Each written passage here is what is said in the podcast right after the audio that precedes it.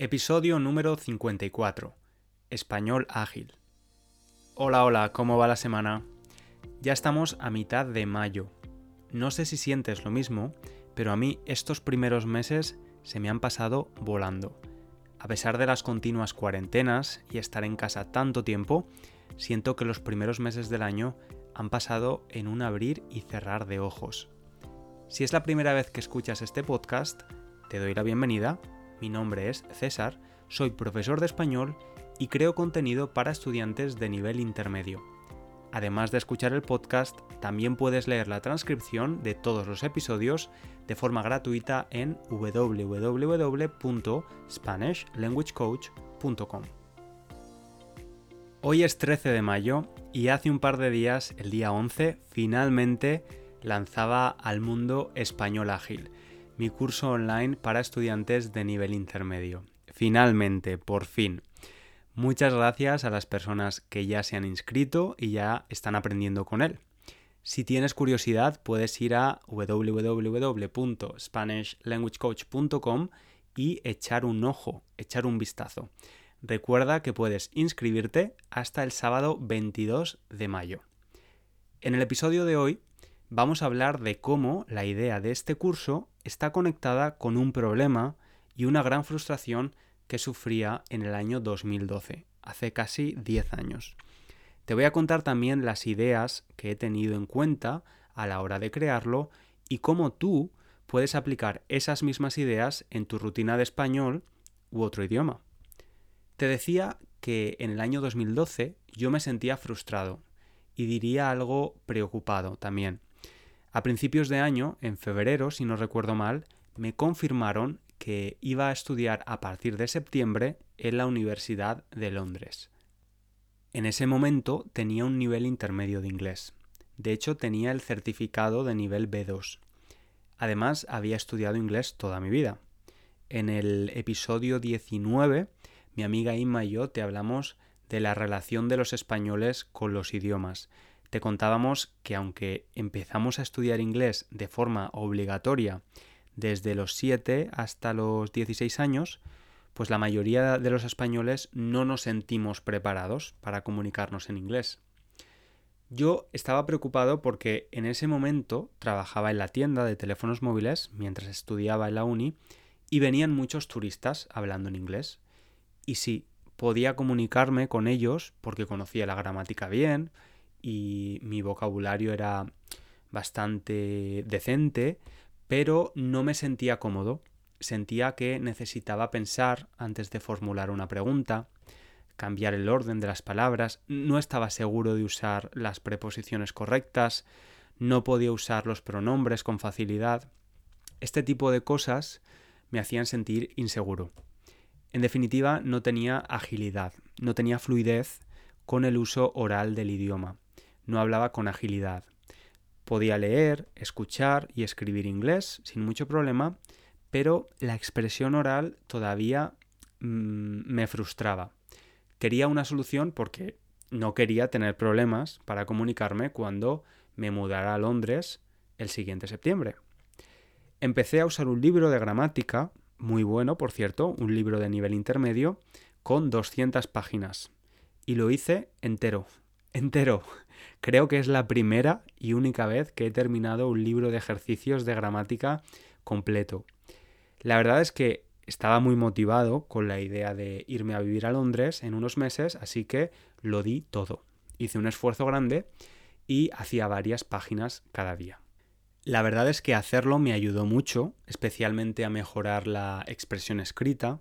Tenía una idea todavía más clara del uso de la gramática y podía usar conectores con más facilidad, por ejemplo. Sin embargo, continuaba teniendo eh, el mismo problema a la hora de expresarme con facilidad.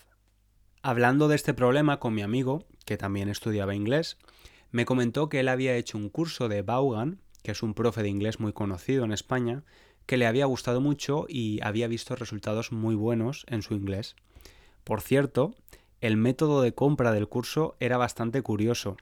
No sé si, esto existe en otros países, pero mi amigo no pudo comprar el curso completo de una vez, sino que cada semana compraba una unidad del curso junto al periódico. Tenías que comprar el periódico los domingos y si querías el curso pagabas un suplemento. Y mi amigo me contaba enfadadísimo que odiaba tener que comprar ese periódico porque la línea editorial era completamente contraria a su ideología política, ¿no? Bueno, la cosa es que Juanjo, mi amigo, me prestó el curso para que lo hiciera y la verdad es que me ayudó muchísimo. Era algo completamente diferente a lo que había hecho antes, un modo de estudiar diferente y sobre todo vi los beneficios de usarlo.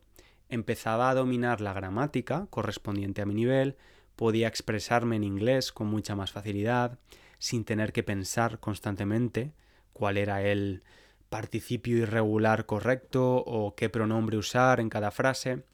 Y lo más importante, eso me hacía sentirme más seguro cada vez que tenía que hablar en inglés. No me dio tiempo a acabarlo antes de irme a Londres, pero me lo traje conmigo y seguí haciéndolo aquí. Aquí hago un pequeño paréntesis porque sé que este podcast lo escuchan muchos hispanohablantes también, así que si eres hispanohablante y tienes interés en aprender inglés o mejorarlo, te recomiendo que veas la web de Vaughan, de este profe, porque sus cursos merecen mucho la pena. Bueno, te contaba esto porque cuando decidí que quería hacer un curso de español para estudiantes de nivel intermedio, tuve que hacer una lluvia de ideas o brainstorming, porque ahora los españoles usamos el anglicismo también. Y el estilo de este curso de inglés estaba muy presente, ya que me ayudó muchísimo. Hice una lluvia de ideas sobre el tipo de curso que quería hacer, tuve que volver al pasado y pensar qué necesitaba y cómo me sentía siendo un estudiante de inglés intermedio. Pensaba también en la persona que consume habitualmente mi contenido, como tú, y en todos los comentarios que he recibido en los dos últimos años desde que existo en el mundo de Internet. Por supuesto, también tuve en cuenta mi experiencia como profesor de español y las necesidades de mis estudiantes de este nivel. Además, yo consumo muchos cursos online, he hecho cursos de idiomas, por supuesto, pero también de formación como profesor, edición de vídeo, Photoshop o gestión del tiempo. Y todos estos cursos me han ayudado a entender qué es lo más útil para ponerlo en práctica en español ágil. Ya te comenté la razón por la que el curso se llama español ágil. Ágil es un adjetivo que viene del latín agilis, que significa ligero rápido en el actuar, activo. Y como el objetivo es que actives tu español, pues me parecía que español ágil era un nombre perfecto. Algo importante es que el curso no es para todos los estudiantes. Ni siquiera es para todos los estudiantes de nivel intermedio. Te explico. En el ebook gratuito, la guía del estudiante de español te hablaba de la necesidad de tener una rutina de estudio equilibrada, donde hubiera actividades de producción y de no producción. Lo que estás haciendo ahora mismo, escuchar el podcast, es una actividad pasiva o de no producción, no estás produciendo español, es por supuesto importante porque te ayuda con la comprensión del idioma. Sin embargo, si quieres un progreso en tu nivel, necesitas una rutina que combine los dos tipos de actividades, de producción y de no producción. El curso te ayudará también a mejorar la comprensión, porque vas a estar muchas horas escuchándome. Pero lo más importante es que vas a tener que hablar, producir el idioma oralmente, crear el idioma. Te voy a hacer preguntas, me vas a hacer preguntas, vas a transformar frases, vas a crear oraciones a partir de imágenes. Bueno, a través de diferentes ejercicios vas a practicar tu expresión oral.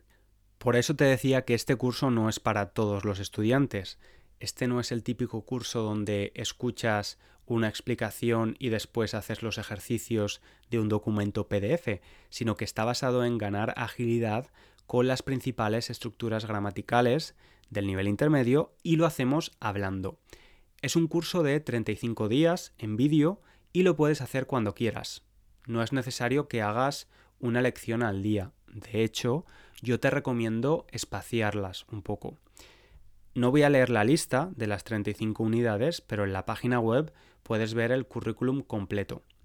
Básicamente, cada una de las unidades cubre uno de los aspectos más importantes del nivel intermedio, los errores y confusiones más frecuentes.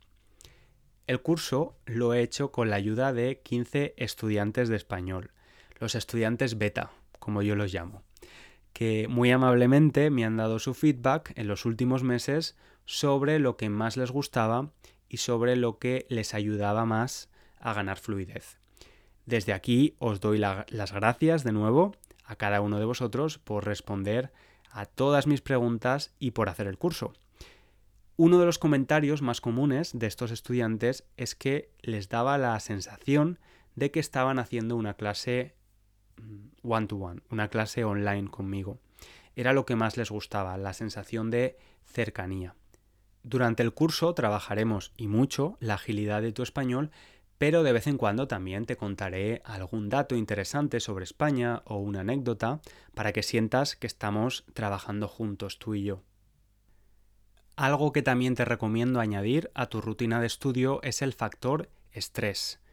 Y ahora te estarás preguntando, ¿y por qué quiero yo estresarme aprendiendo español? Bueno, el estrés está presente en nuestra vida, lo queramos o no, y no siempre es negativo. Cuando alguien te pregunta en español algo y tú no sabes responder, porque no recuerdas la conjugación irregular de un verbo o te falta vocabulario, entra en juego el factor estrés quieres responder rápido y evitar ese momento incómodo.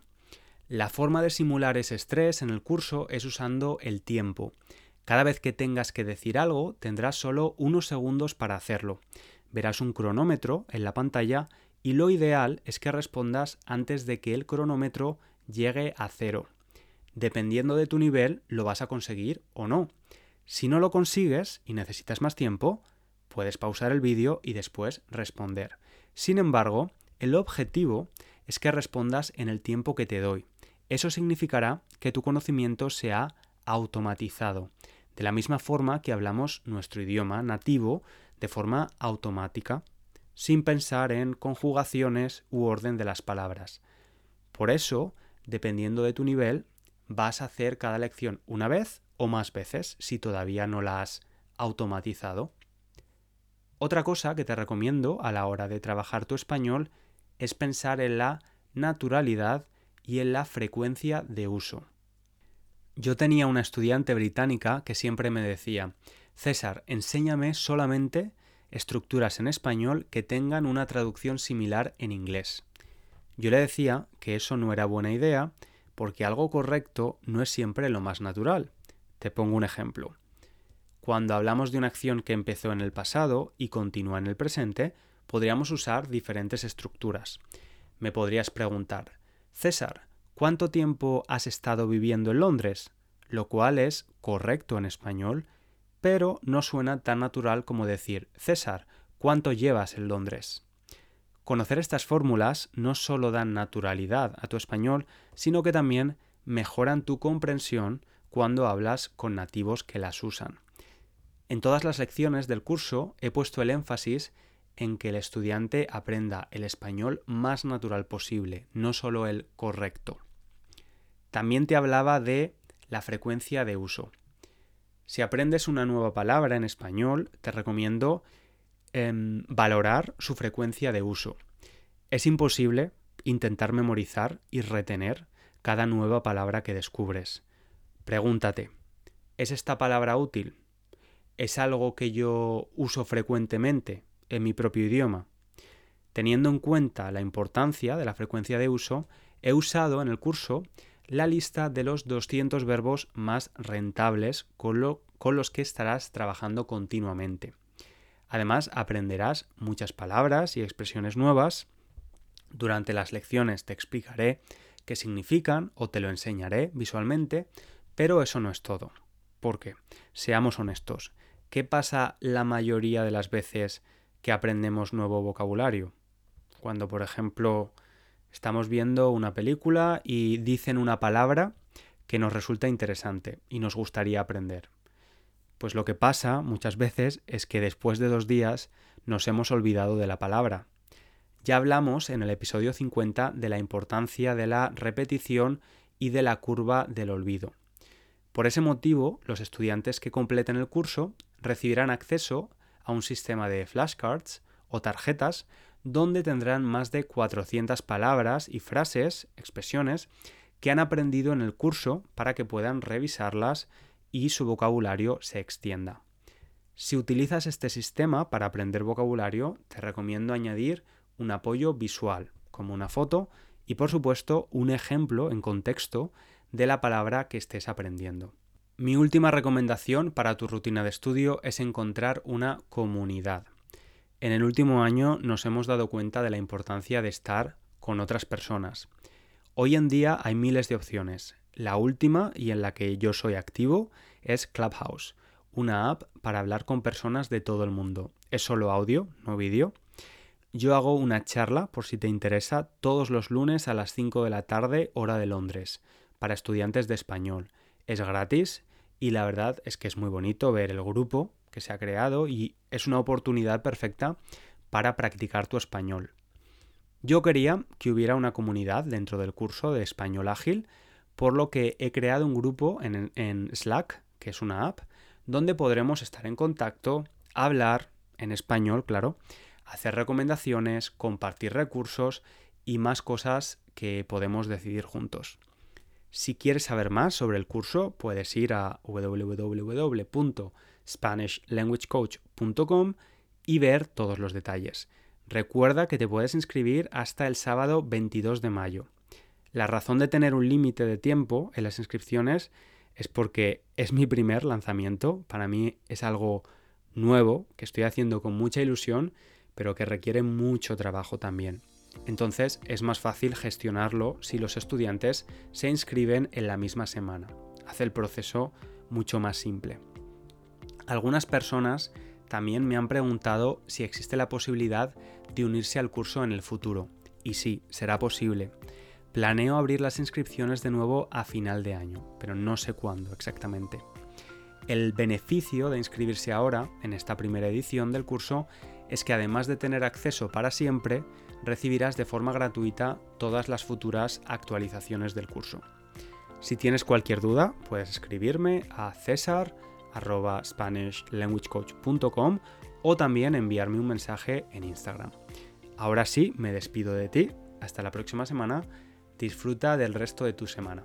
Un abrazo grande. Chao, chao.